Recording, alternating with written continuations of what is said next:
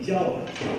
Ihr Lieben, ich gebe gerne zu, an Weihnachten immer noch mein absoluter emotionaler Höhepunkt sind die Geschenke.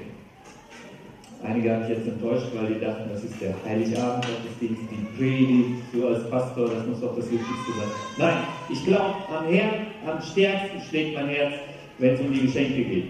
Und früher war es so, das war dann so der Moment, wo ich selber mein Geschenk auspacken durfte. Die Spannung, was verbirgt sich hinter dem Geschenkpapier? Kriege ich das, was ich mir gewünscht habe? Oder was ist es? Heute ist es mehr das, wie reagieren meine Kinder? Also meine Kinder zu beschenken, meine Liebste glücklich zu machen, auch Birte zu hören. Passender Zeitpunkt, um die Kinder hochzuschicken. Genau so wir das. Ich bin mir sicher, ich bin mir sicher, das passt sehr gut, war nicht abgesprochen, dass Gott die Kinder und die Erwachsenen, wir haben heute sowas wie Weihnachten, ehrlich, eigentlich quasi ist dieser Gottesdienst so etwas wie Weihnachtsfest. Und dieser Gottesdienst, das ist wirklich meine Überzeugung, kann für dich, für jeden, für jedes Kind, für jeden Erwachsenen zum Fest werden heute, weil Gott euch und mich beschenken will. Gott ist heute hier und sucht Menschen, die ihre Herzen öffnen, die ihre Hände öffnen und sich von ihm beschenken lassen. Und auch die Kinder im Kids Planet. Von daher verabschieden wir euch jetzt, ihr lieben Kinder, und ihr dürft dort Gott begegnen und euch von ihm beschenken lassen. Er hat euch so lieb. Wo, wem dürft ihr folgen? Wo müsst ihr hin? Da hinten winken doch die ganzen Mitarbeiter. Guck mal, das sind die ganz, ganz, das sind die liebsten Menschen hier in der Karo.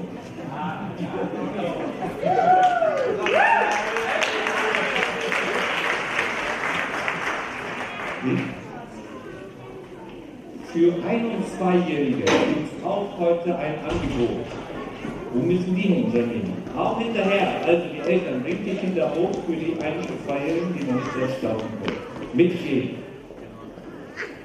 Hammer, sind doch so viele Kinder schon hier am frühen Morgen. Ich habe vorhin schon mitbekommen, die ersten waren an der Halle 32, wussten nicht, dass wir uns hier treffen. Das ist immer so. Auch wenn man das hundertmal kommuniziert, ganz wichtig für Führungskräfte. Es muss mindestens siebenmal dasselbe kommuniziert werden.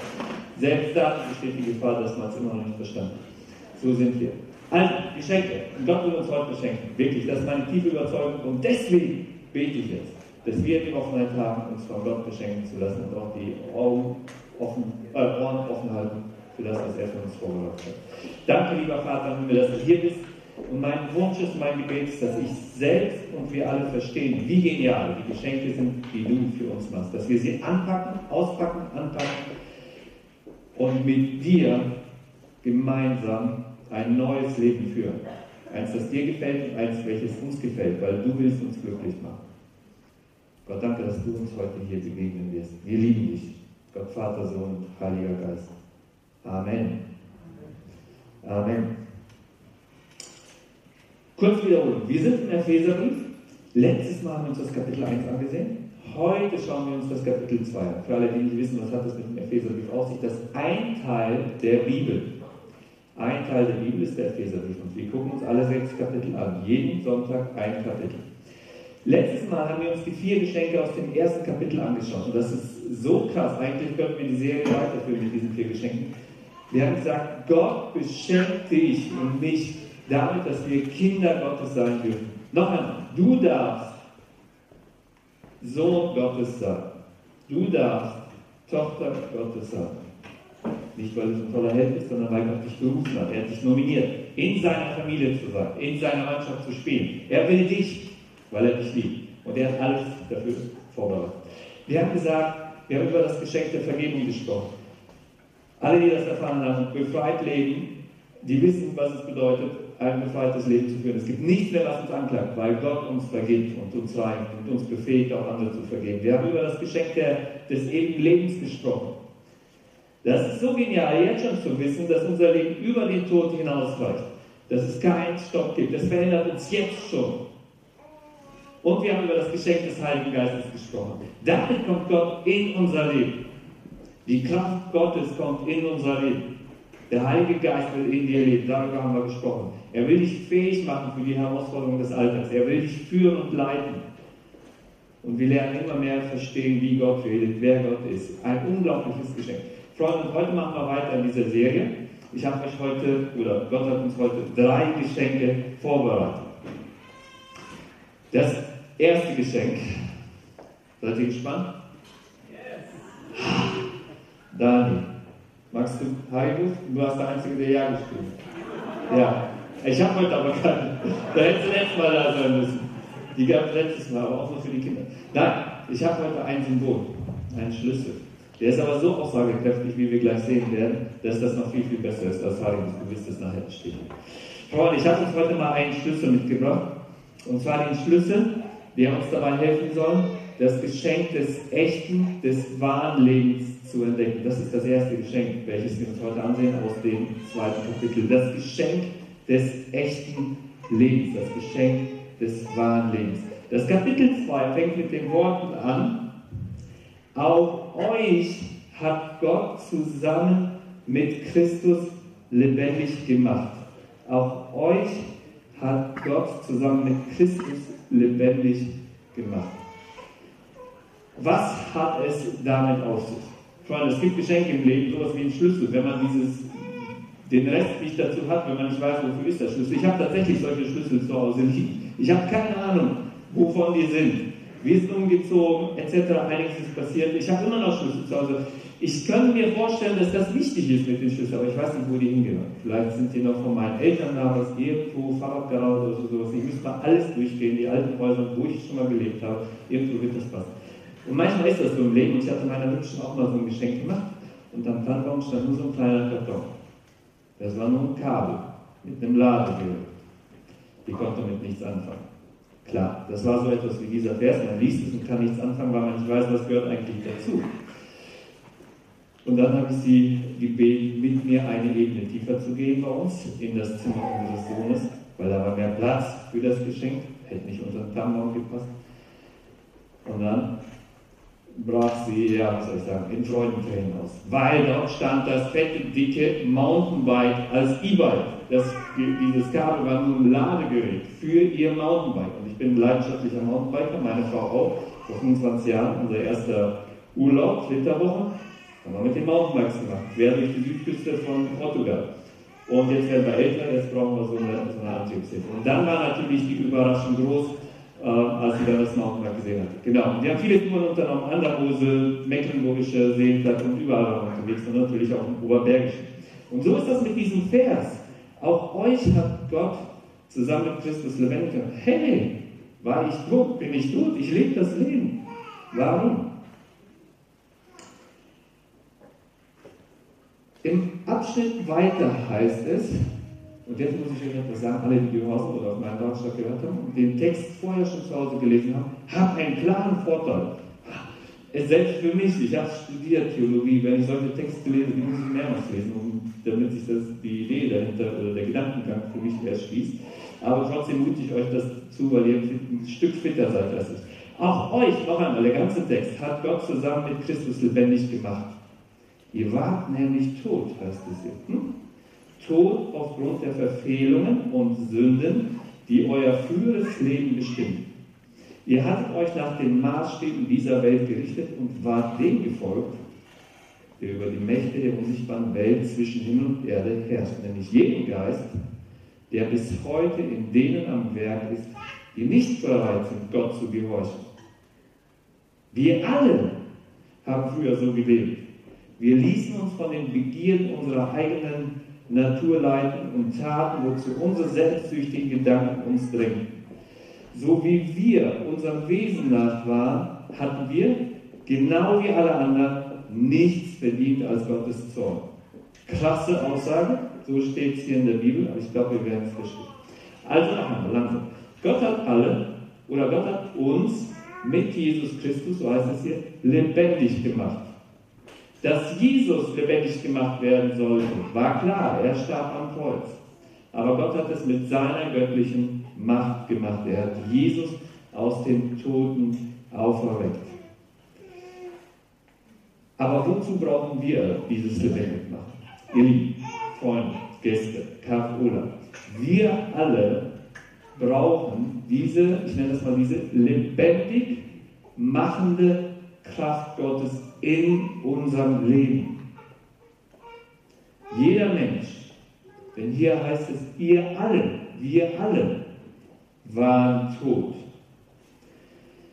Puh, alle, die den ganzen Epheserbrief durchgelesen haben, die verstehen jetzt ein bisschen den Zusammenhang. Weil zwei Kapitel weiter heißt es, und sie alle, alle Menschen, haben keinen Anteil an dem Leben. In Epheser 4, Vers 18. Sie alle, wir alle haben keinen Anteil an dem Leben, an dem echten, wahren Leben, das Gott schenkt. Denn in ihrem tiefsten Inneren herrscht eine Unwissenheit, die daher kommt, dass sich ihr Herz gegen Gott verschlossen hat.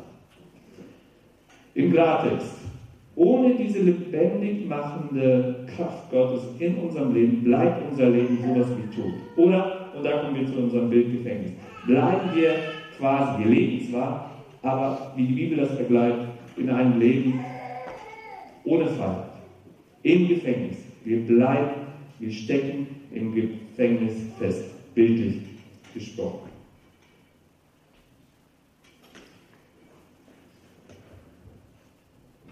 Also, übertragen auf dieses Bild bedeutet es, wenn wir nicht mit Gott unterwegs sind und wenn wir Gottes Heiligen Geist, wenn wir seine Kraft nicht in unser Leben lassen, dann leben wir abgeschnitten von dem Einfluss Gottes, von dem Wirken des Heiligen Geistes. Wir entziehen uns der wahren Freiheit. Die Bibel sagt sogar, dieses Leben ist so etwas wie ein egoistisches Leben, weil wir uns von den selbstsüchtigen Motiven leiten lassen weil wir im Prinzip typischerweise auf uns selbst achten. Ich werde das später noch auflösen, alle, die jetzt Schwierigkeiten damit haben, dass die Bibel diese Aussagen macht. Weil Gott löst das auch auf, weil er uns was anbietet.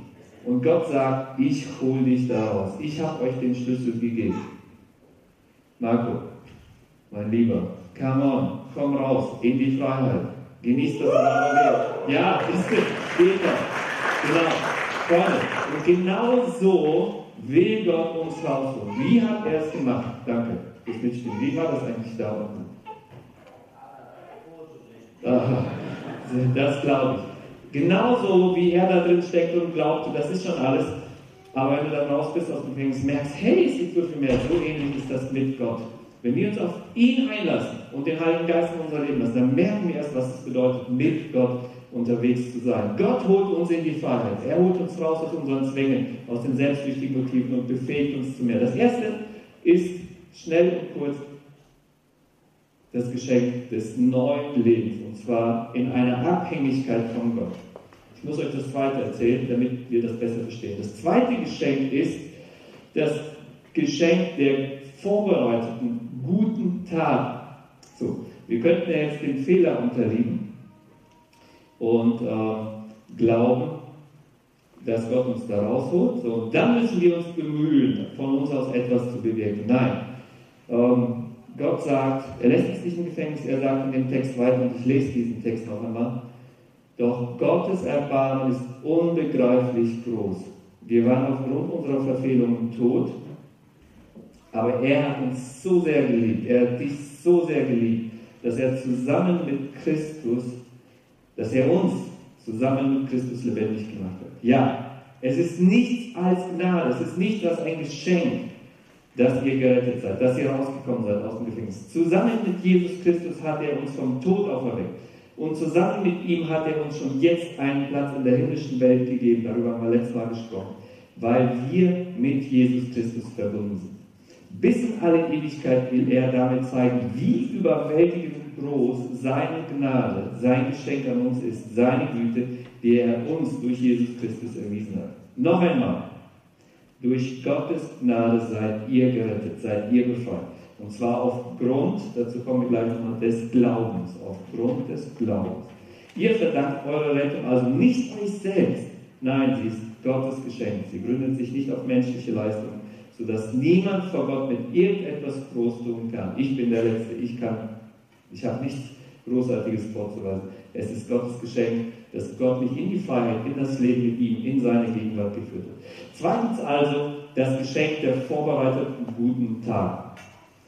Denn, wer, denn was wir sind, ist Gottes Werk, heißt es hier weiter. Denn was wir sind, ist Gottes Werk. Er hat uns durch Jesus Christus dazu geschaffen, das zu tun, was gut und richtig ist. Und jetzt, das Geniale.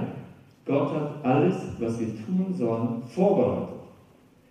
An uns liegt es einfach nur noch das, nur noch daran, das Vorbereitete zu tun, auszuführen.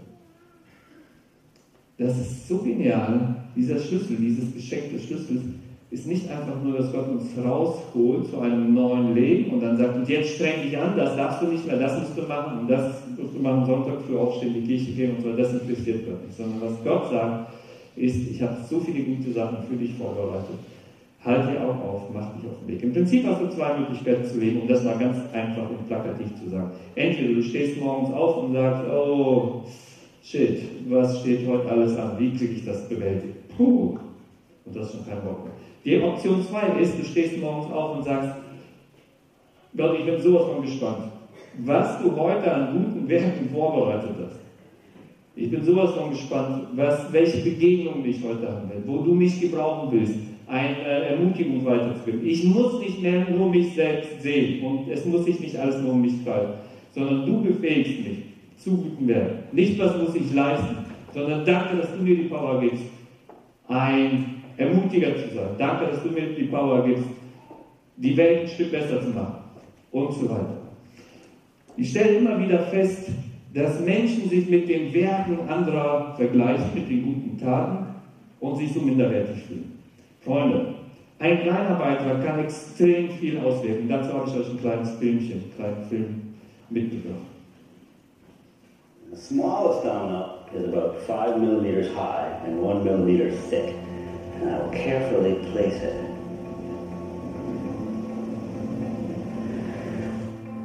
And there are 13 dominoes. And the largest domino, it weighs about 100 pounds and is more than a meter tall.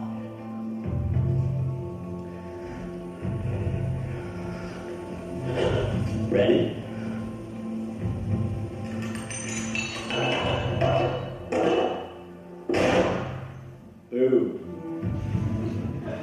Die Qualität des Films ist miserabel. Der Inhalt ist genial. Es gibt ja dieses Sprichwort, ähm, falls du glaubst, dass du zu klein bist, um etwas zu bewirken, dann versuch mal zu schlafen, wenn ein Moskito im Zimmer ist.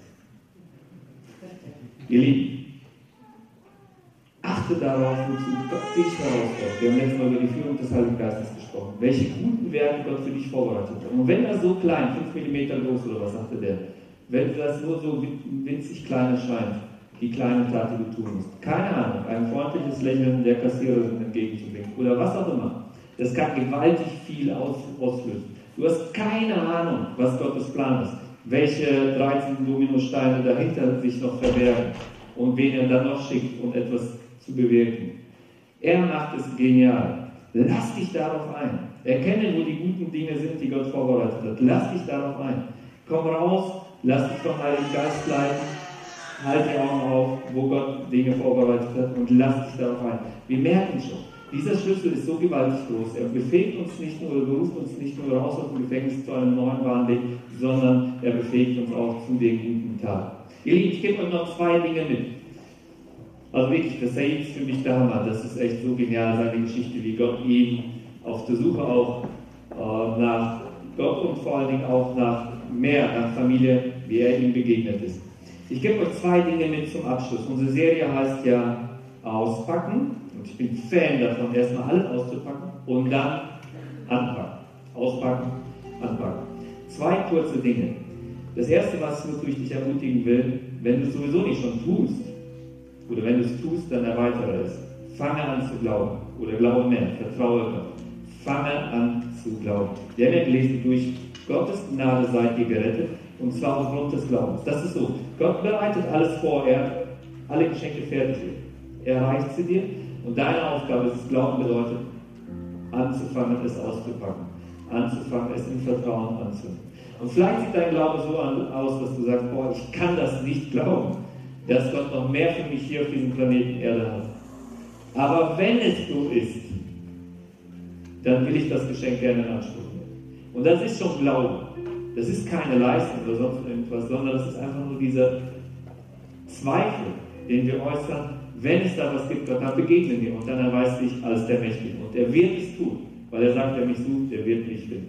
Und das Zweite, was ich euch mitgeben will, führe das Vorbereitete aus. Gott hat so viel vorbereitet an guten Werken. Wir haben gelesen, an uns liegt es nun oder ist es nun, das Vorbereitete auszuführen. Halt die Augen auf, wenn du in den Tag gehst. Wo hat Gott gute Dinge vorbereitet? Wo hat er Werke vorbereitet? Du musst nichts leisten.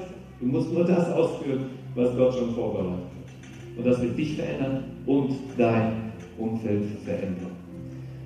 Danke, lieber Vater im Himmel, dass du uns rausholst aus diesem Gefängnis, dass du uns in deine Gegenwart holst, dass wir mit dir zusammen unterwegs sein dürfen. Danke für das Geschenk des neuen Lebens, des echten Lebens, das Said erlebt hat, das ich erlebe, jeden Tag neu. Und danke, dass du die guten Dinge vorbereitet hast. Und ich bin gespannt auf heute, auf die Begegnungen hier, auf das, was du vorbereitet hast. Und ich bin gespannt auf meine Zukunft, weil du extrem viel vorbereitet hast. Ich will mich darauf einlassen. Danke, dass das ein spannendes Leben mit dir ist, dass das ein Abenteuer ist, dass es wunderschön ist. Danke, dass du uns liebst. Und wir wollen dich ehren, dich anbeten, weil du so gut bist. Großer Gott. Amen.